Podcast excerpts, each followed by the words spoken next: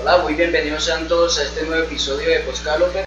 Hoy estamos aquí con un invitado especial. Tenemos aquí a Jonathan Mejía, es desarrollador, eh, CEO de Grupo Oderman, creador de una plataforma educativa llamada Cintia. ¿Y qué más, John? Cuéntanos cómo estás en este día. Hola, Eduardo. Bueno, bien, gracias a Dios. Primero, darte las gracias a ti por, eh, la invitación a, este, a este programa. Y, bueno, esperamos que eh, pueda servir para, para todos los oyentes y para todas las personas pues, interesadas en todo este tema del desarrollo y la, la tecnología. Gracias, John. Eh, para mí también es un honor tenerte aquí. Eh, yo recuerdo recién comencé la ingeniería en sistemas aquí en la UNAD. Manejábamos un programa en lógica de programación, manejábamos un programa que se llamaba Visual Basic, que era para aprender decir, más que todo sobre la lógica al comienzo, hacer programas pequeñas, así que se manejaban en consola. Yo recuerdo que una vez eh, me puse a iniciar ese programa y traté de crear así como un, algo parecido a, a Facebook, como al login de Facebook. Yo recuerdo que la persona que buscaba a veces para preguntarle si se podía o ese, como yo era muy novato en eso, no, sabía muy bien. Entonces yo recuerdo que la persona que buscaba era yo, le preguntaba cositas sobre eso, de, que si ahí podía en ese programa de Visual, Visual Basic podía crear algún software o algo. Y ahí John era el que me estaba instruyendo, John ha sido para mí como un mentor en este campo del desarrollo. Eh, John, cuéntanos un poco de ti. Eh, ¿De dónde eres? ¿Te dedicas? Pues ya sabemos que eres desarrollador, pero eh, aparte de eso, ¿qué hobbies tienes? Bueno, primero de dónde vengo. soy de, la costa de acá de, Colombia, de un pueblo que se llama San Juan de Pomuceno. yo me vine de allá en el 2009 para acá, para la ciudad de Medellín, con el objetivo de estudiar precisamente tecnología en ese entonces, tecnología en sistema y ya posteriormente la ingeniería. Me gustó mucho el tema del desarrollo de software porque es algo que de alguna forma uno le permite crear, también es una forma de, de hacer arte en este, en este momento. Y ya aparte pues de desarrollar programas, software, aplicaciones, que es uno pues de, de, mis hobbies también, eh, es mi trabajo pero también es mi hobby, me gusta mucho hacer deporte jugar fútbol. Eh, también me inclino mucho por el tema de la música. Me gusta mucho. Eh, no tengo una voz perfecta, pero me gusta mucho cantar karaoke, tocar piano, tocar guitarra. Entonces ese es uno de, mis hobbies. Y a veces también quedarme eh, simplemente en momentos de, ocio, sin, hacer nada, solamente salir por ahí, un espacio donde esté solo y, pensar. Entonces esas son como las cosas a las que dedico el día a día generalmente como ya lo mencioné anteriormente, eh, sabemos que eres el creador del Grupo Oderman, fundador del Grupo Oderman, y también de una plataforma Cintia. ¿Cómo, ¿Cómo inició ese proyecto? Bueno, cuando estaba estudiando eh, la tecnología en, informática, esa, es la, carrera que yo empecé, eh, estaba yo recuerdo en el cuarto semestre y ahí fue cuando empecé a dar como esos primeros pasos en el área de, programación y bases de datos.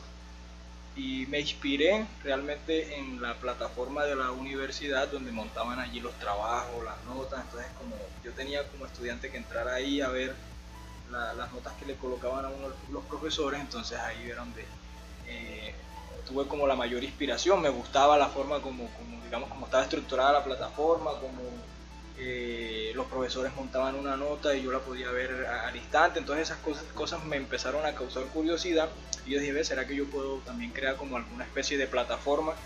Inicialmente la empecé creando orientada también para las universidades, pero luego surgió por allá un, cliente que no era precisamente una universidad, sino un colegio, entonces la fui como modelando más a cómo trabajan los colegios. Eh, entonces el proyecto inició en el año 2010, finalizando el año 2010. Me acuerdo que empecé a crear la plataforma y la borré, la volví a crear y la empecé a borrar otra vez porque eh, ya cuando iba por allá bastante avanzado me daba cuenta que algo me, me, faltaba, entonces ya como para no construir sobre lo que llevaba mal, por decirlo de alguna manera, prefería borrar y empezar de nuevo. Entonces en ese, en ese eh, pues, orden de ideas me demoré bastante, como ya te dije, mencioné, empecé en el 2010, y, pero realmente pude tener un, proyecto terminado de la plataforma eh, utilizable ya por allá en el año 2000, 2013, eh, que fue cuando eh, llegó el primer colegio y me dieron como la oportunidad de entrar a trabajar con, ellos usando la plataforma. Entonces fueron tres años ahí que, era como ensayo y error, ensayo y error, para poder tener algo al menos para, para empezar a trabajar. Eh, y ya con la empresa, en ese momento yo no había creado empresa, la creé fue al año siguiente, en el año 2014 precisamente con los recursos que me dio ese primer colegio. Eh, lo que hice fue ordenar la empresa, registrarme ante Cámara de Comercio, perdón, y, y empezar pues a surgir, a ordenar todo a partir de ahí para tener algo más, más ordenado y poder pues crecer como tenía en ese momento en mente hacerlo. Eh, tengo entendido que también fuiste el ganador de un premio. ¿Nos podrías contar un poco de ese bueno, sí, eh, eso sucedió en el año 2014. Yo estaba, eh, tenía ya esa primera versión de la plataforma, que la terminé, como ya te mencioné, en el año 2013. Resulta que en el año 2014 hay un concurso que hacen acá en la ciudad de Medellín anualmente que se llama Capital Semilla Medellín y como su nombre lo indica es con el objetivo de premiar con un capital semilla a los emprendedores que residen en esta ciudad y que tienen ideas eh, que para ellos son innovadoras, que, son, que aportan pues, a al desarrollo del país como tal y que le ven potencial. Entonces yo entré, la verdad es que sin mucho, no voy a decir que sin mucho ánimo, sino sin muchas expectativas de pronto de ganar, porque a veces uno eh, es de los que menos creen en sus propios proyectos. Entonces yo entré a participar, pero no esperaba ganar, sinceramente. Eh, sin embargo, cuando estuve en el concurso, que fue en ese año 2014, eh, empecé a ver que la plataforma pues realmente sí tenía potencial. cuando yo exponía del proyecto, yo veía las preguntas que me hacían, los aportes que, me hacían los mentores, los mismos compañeros que estaban participando conmigo. Y ahí me di cuenta, yo dije, la plataforma realmente tiene un potencial y realmente puede servir mucho para, para las instituciones, para la ciudad, para el mismo país. Y realmente se puede hacer algo grande con este proyecto. Resulta que eh, todo ese concurso duró alrededor de 5 o 6 meses, eran varios filtros, entramos a participar inicialmente unas 4.000 personas, en cada filtro iban sacando proyectos y iban quedando menos cada vez, hasta que al final quedan 100 ideas y esas 100 son las que premian. Pude quedar dentro de esas 100 eh, ideas ganadoras, innovadoras con la plataforma y, y quién lo iba a pensar, como dije, entré sin expectativas de, ganar y aparte que quedé en los 100 primeros puestos, eh, gracias a Dios también quedé entre los 10 primeros y entre los 10 primeros quedé primero. Entonces eh, es algo pues que de pronto uno no le ve mucho eh, como potencial, como ya dije, a veces a sus propios proyectos, pero vemos que, a veces la, hace falta mostrarlo un poquito al, al mundo para que uno se dé cuenta que realmente sí, puede uno hacer cosas también útiles y grandes con este tema del, desarrollo. Pues, eh, en cuanto al entorno eh, de trabajo, cuando estás programando, ¿cuál es tu entorno preferido? O sea, el, el, el ID o el ambiente también en general de lo que te rodea. Ah, bueno, eh, no sé si, si, todos los programadores eh, coincidirán conmigo, pero el ambiente debe ser tranquilo. Es decir, mm, puede que haya otras personas, pero debe, digamos, si están escuchando música, debería, eh, me concentro más que pues, cada quien esté escuchando su música en, sus audífonos, pero preferiblemente eh, y sinceramente yo prefiero hacerlo solo, ya, estando en, un ambiente tranquilo, donde no haya otras personas. Eh, es necesario que haya algún instrumento musical, ya me he dado cuenta de eso, a mi alrededor. ¿Por qué? Porque cuando me siento un poco bloqueado o cansado, entonces cojo el instrumento musical, sea la guitarra sea el piano, y me pongo ahí a, practicar, a tocar. Eso me, relaja un poco, me despeja la mente y vuelvo otra vez al, código. o a veces escuchando música también la pongo un poquito alta.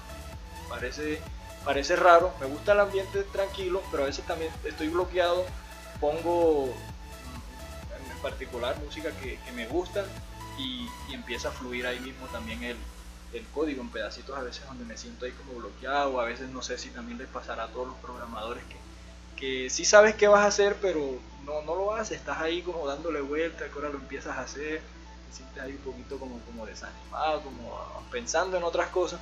Entonces yo vengo, pongo alguna música y, es casi que instantáneo que enseguida empieza como a fluir la, idea, la energía y, empiezo a, trabajar. Me gusta mucho que también haya algo de, naturaleza, o sea, sea alguna planta eh, y que pues todo esté también como muy, muy colorido, también me gustan los colores, no tanto todo como blanco, negro, gris, sino más bien algo azul, eh, también blanco, rojo, o sea, los colores que de pronto sean vivos me, inspiran también. Y que hayan por ahí alguna calcomanía, no sé, cosas de ese tipo. Me gusta en esos ambientes trabajar. Y, y bueno, y constantemente, por lo general en mi oficina, yo muevo mucho las cosas. Es decir, tengo la, el escritorio hacia un lado, tengo la guitarra en el lado izquierdo, eh, y la ventana me está entrando la luz del lado derecho, pero ya de pronto me aburro, entonces cambio y me quedo mirando frente a la ventana y muevo la biblioteca. O sea, tengo que estar moviendo constantemente las cosas cada dos, tres meses para sentir que estoy al menos en un lugar diferente. No, me aburro como mucho, estando como siempre mirando todas las mismas cosas y todo en el mismo lugar. En cuanto al entorno en la máquina, en el computador, ¿cuál es tu entorno ideal? En cuanto a qué aplicaciones que usan en el programa. Bueno, eh, hay un lenguaje en el que yo programo, quiero hablar primero del lenguaje de programación. Realmente yo sé, yo sé porque no estoy desactualizado en ese tema, que hay muchos, muchos programadores que actualmente no les gusta este lenguaje por diferentes razones, pero es un lenguaje muy, muy bueno, sigue siendo un lenguaje muy bueno y es PHP. Yo aprendí inicialmente en este lenguaje, fue en el que me enseñaron en la universidad y, y ahí fue donde desarrollé la plataforma Cintia y casi que todas las aplicaciones, los software que, sigo haciendo hoy en día, los hago en este lenguaje. Realmente yo lo recomiendo porque es un lenguaje seguro, es un lenguaje bueno, es un lenguaje fácil, sencillo de aprender. Eh, entonces es en el que yo particularmente trabajo. También me gusta el, el nuevo stack de JavaScript, MongoDB, Node.js, que es algo nuevo pero particularmente casi que el 90% de las aplicaciones de los trabajos que hago lo, trabajo con PHP, MySQL, SAM, eh, entonces trabajo con, con, esto. Y el entorno de desarrollo preferido, no tengo en este momento uno como tal, aunque sí trabajo en este momento con Sublime. Inicialmente yo trabajaba solo con Dreamweaver y, en ese momento sí, digamos que me casé con ese eh, ID, porque era Dreamweaver, sea que yo comprara un nuevo computador, que me cambiara de, un portátil a otro, necesariamente lo primero que buscaba era instalarle Dreamweaver, Dreamweaver y, con ese fue que, empecé y, trabajé mucho tiempo con él. Ya después vi que no era pues necesario como siempre era con ese y con ese. Eh, me pasé luego a Visual Studio, Visual Studio y ahorita, actualmente estoy trabajando con, con Sublime Text. También me parece muy, muy bueno ese, ese ID. Y en cuanto a otras herramientas que uses para pues, mientras programas, eh, herramientas para escuchar música, o de pronto no sé si eres de lo que mientras que programan ven algo, ven algo en Netflix o algo en YouTube. No, pues realmente ¿qué te digo? Yo no, no sé, soy una persona que, que soy muy, muy cambiante en, muchos aspectos de mi vida y en el tema de la programación no es la excepción. Cuando yo estaba desarrollando la plataforma Cintia, eh, yo le dedicaba muchas horas de trabajo, de día, de noche y, no, no, me concentraba en nada más, es decir, yo no, no, no me acuerdo pues como de, de, que tenía que estar escuchando música, no, solamente necesitaba estar ahí eh, programando, era el computador, el ID y yo y ya, no me interesaba estar escuchando algún tipo de música en ese momento. Eh, entonces, eso fue hace años ya. En este momento mm, hago muchísimas cosas a la vez, es decir, yo descargué Spotify, luego pues lo, lo cancelé, me pasé a YouTube Premium, tengo que estar escuchando música mientras programo, hay veces que tengo que pausar la música cuando sobre todo es un, problema, por ejemplo, que, no me da y lo tengo que estar pensando y analizando y leyendo nuevamente, digamos, el requerimiento, a ver si fue algo que no entendí para, para poderme, digamos, concentrar y hacer un buen análisis, pero ya cuando tengo, digamos, la idea, nuevamente eh, pongo a, fluir la, música y sigo programando. Paro de pronto de programar y me veo un video, no sé, de, de, motivación, de autoayuda, de finanzas, pues, de temas de interés mío. Y ya luego se acaba el video y nuevamente sigo programando. O sea, hago muchas cosas. Yo no soy de las personas que, digamos, en este momento me paro y le dedico cuatro horas de seguido a programarnos. Durante esas cuatro horas, como ya lo he mencionado, escucho música, paro de programarme, paro a tocar piano, paro el piano, cojo la guitarra, suelto la guitarra, me pongo a programar otra vez, agarro, me pongo a cantar karaoke, luego paro el karaoke, sigo programando, busco un libro, me pongo a leer, tengo aquí la biblioteca, me gusta leer mucho, compro libros, a veces aunque no me he terminado de leer otros, sigo comprando, leo un poco, paro la lectura, vuelvo y programo, entonces hago muchas cosas, pero eh, ahí siempre está la programación no sé, siento que en este momento me, me fluye y me concentro más así. ¿Alguna vez has sufrido del estrés de la máquina? Eh, ¿Te ha pasado que de pronto sientes que el computador va un poco lento? El computador va un poco lento, sí, sí. Eh, de hecho yo he cambiado ya de computador varias veces y ya el último que tengo le he hecho varios arreglos, le cambio por ejemplo de disco mecánico a disco de estado sólido, le pongo más RAM, porque ya llega un momento en que uno dice, no, no me bastan los recursos que tiene la, la máquina en este momento. Y si, si lo, la siento lenta y necesito bueno, que, que, corra más rápido, que todos los programas abran más rápido, sí me ha pasado. Al, al momento de hacerle un mantenimiento interno al computador, ¿qué, qué aplicaciones usas? ¿No tienes necesidad de hacerle mantenimiento interno? Bueno, no, no sé qué te refieres con mantenimiento interno, yo por lo general le mando a hacer un mantenimiento general. Es curioso que, bueno, no es curioso, algunos que también están en esta rama de la tecnología me van a entender por qué, porque yo no sé formatear y hay muchos que dicen, yo, ¿cómo así? Un programador, un ingeniero y que no sabe formatear un equipo, que no sabe instalarlo, desinstalarlo. O sea, yo sí sé instalarle y desinstalarle programas así pues de forma básica, pero así como tal, eh, desarmarlo, formatearlo, meterle CD, instalarle digamos el sistema operativo, no, no lo sé hacer y realmente pues no me da pena decirlo, no me interesa aprender eso, porque no, pues no me gusta. Entonces yo cuando le mando hacer mantenimiento a los computadores, yo contrato a una persona que después de, de, este, de esta área de mi confianza y él se encarga pues de cogerla, de limpiarla y de instalarle, quitarle, reiniciarla, ponerle no sé, formatearla si es necesario. Entonces si yo le hago un mantenimiento, digamos, completo, tanto de forma física al, hardware como también la parte interna al, software y a los programas. ¿Alguna recomendación que quieras darle a las personas o a los programadores en cuanto a lo que puedan escuchar mientras programan? Eh, mm, bueno, recomendaciones sobre qué escuchar, no, no, porque yo creo que eso es algo como ya muy particular de cada persona. Hay algunos que pueden estarse escuchando un audiolibro, algunos que pueden estar escuchando un tipo de, música, hay otros que simplemente les gusta no estar escuchando nada, otros que pueden poner sonidos de naturaleza. O sea, yo creo que ya depende de cada quien cómo se concentre y cómo sienta que le fluyan más los pensamientos.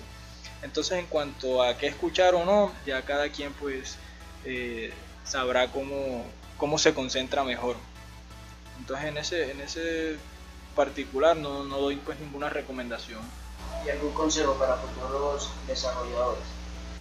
Eh, bueno, mira, el tema de la, de la, tecnología, de la programación, eh, yo creo que es algo coincido con, muchos, eh, digamos, programadores o expertos en esta área mucho más que yo, eh, que hoy en día todos deberían saber programar sin importar a qué te dediques ni cuál sea el, área de, tu trabajo, o sea, no importa si eres abogado, no importa si eres contador, deberías al menos conocer la parte básica de cómo funcionan los, los algoritmos, los computadores, los programas de software.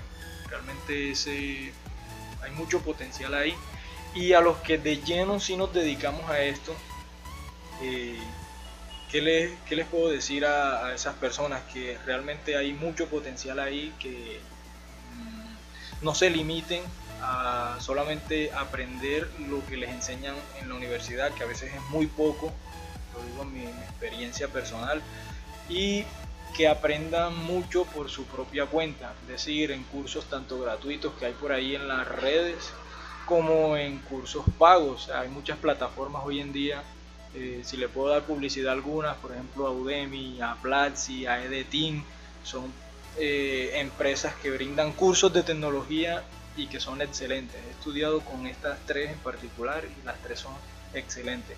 Y no con eso demerito los cursos gratuitos que se encuentran también en las plataformas como YouTube. Entonces, aprender constantemente porque al igual que por ejemplo la profesión de, de derecho, uno tiene que estarse actualizando de todas las leyes que salen día a día, en el tema de la tecnología igualmente, uno tiene que estarse actualizando todos los días de eh, qué programa, qué librería, qué tecnología nueva se está usando y tratar de, como dice Bill Gates, mirar para dónde va el mundo en ese sentido y tratar de estar primero allá. Y la tecnología creo que es una buena herramienta y una buena área para uno eh, solventar, crear y, hacer muchas, muchas cosas eh, que pues, nosotros como programadores, como personas queremos hacer. Otra de las facetas en las que sé que te mueves es en la del coach. ¿Qué nos puedes decir con respecto a eso? Bueno, mm, eh, no era algo que, yo sabía que me gustaba, ni tampoco lo tenía pensado como dedicarme a eso. Resulta que a raíz de haber ganado ese concurso que ahorita estábamos hablando, el de Capital Semilla, por allá en el 2014, eh, aparte de los premios, el dinero, el reconocimiento que le brindan a, pues a uno como ganador, eh, esa misma pequeña, digamos, fama, voz se va corriendo y por ahí pues se enteraron en la, en la universidad, en algunos colegios, en algunas empresas, me empezaron a contactar para dar como esta como esta experiencia, para contar esta experiencia a otras personas. Entonces, cuando yo iba y daba las charlas, luego se me acercaban personas, oye, mira, qué recomendación me puedes dar aquí, mira, yo tengo este proyecto, entonces ya se volvió algo como más particular. Entonces yo dije, me gusta como este tema de, digamos, mediante mi experiencia, mediante los conocimientos que he adquirido, eh, como enseñarle, mentorear a las, a las personas que también quieren, digamos, dirigirse por el mismo camino de alguna manera y que de pronto yo les pueda, digamos, brindar esa, esa, esas herramientas y que le puedan ser de utilidad. Entonces ahí surgió el tema del coach. Eh, fui a, a, una empresa que está acá en Medellín, tiene sede acá, pero realmente pues tiene sede en varias partes del, mundo, que se llama Via Lab, y ellos dictan unos cursos para, para el tema de, coach, de neurocoach. Entonces traté pues como de perfeccionarme en esa área, estudiar el tema de eh, neurocoach, eh, neuropublicidad, eh, varios cursos que ellos dictaban ahí para, para todo este tema de, emprendimiento y del, y del coach, para poder, digamos, brindarles a las personas ya no solamente mm, basado en mi experiencia, sino también con un poquito ya de, pedagogía, eh, todas estas herramientas que de pronto les podían servir a ellos. Entonces, eh, sí, por ahí saqué en algún momento otra empresa que se dedicaba netamente al tema de dar conferencias y de hacer coach con las personas. Eh, no, no continué con eso no porque no me haya llamado la atención, sino que realmente pues la, el tema de la plataforma absorbe mucho tiempo y me, me, incliné más por esta, por esta rama. Pero incluso pues tengo pensado continuar con ese tema del coach. Eh, apenas digamos le saque como el tiempo a dejar la plataforma un poco en manos de, de colaboradores y, dedicarme a este tema ya de, de, mentorear porque sí me gusta la verdad.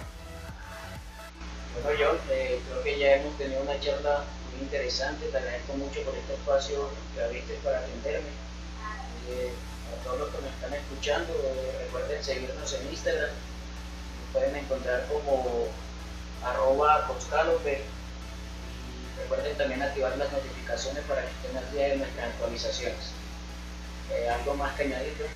No, Januar, nada más eh, darte las gracias a ti realmente eh, y felicitarte por esta iniciativa que, que, tienes con este programa. Me parece muy, muy útil para las personas y nada, en lo que te pueda servir a ti o a cualquiera de las personas que están escuchando, con mucho gusto. Gracias por la invitación. Gracias yo. Bueno, feliz tarde y feliz semana a todos los que nos escuchan. Que estén muy bien.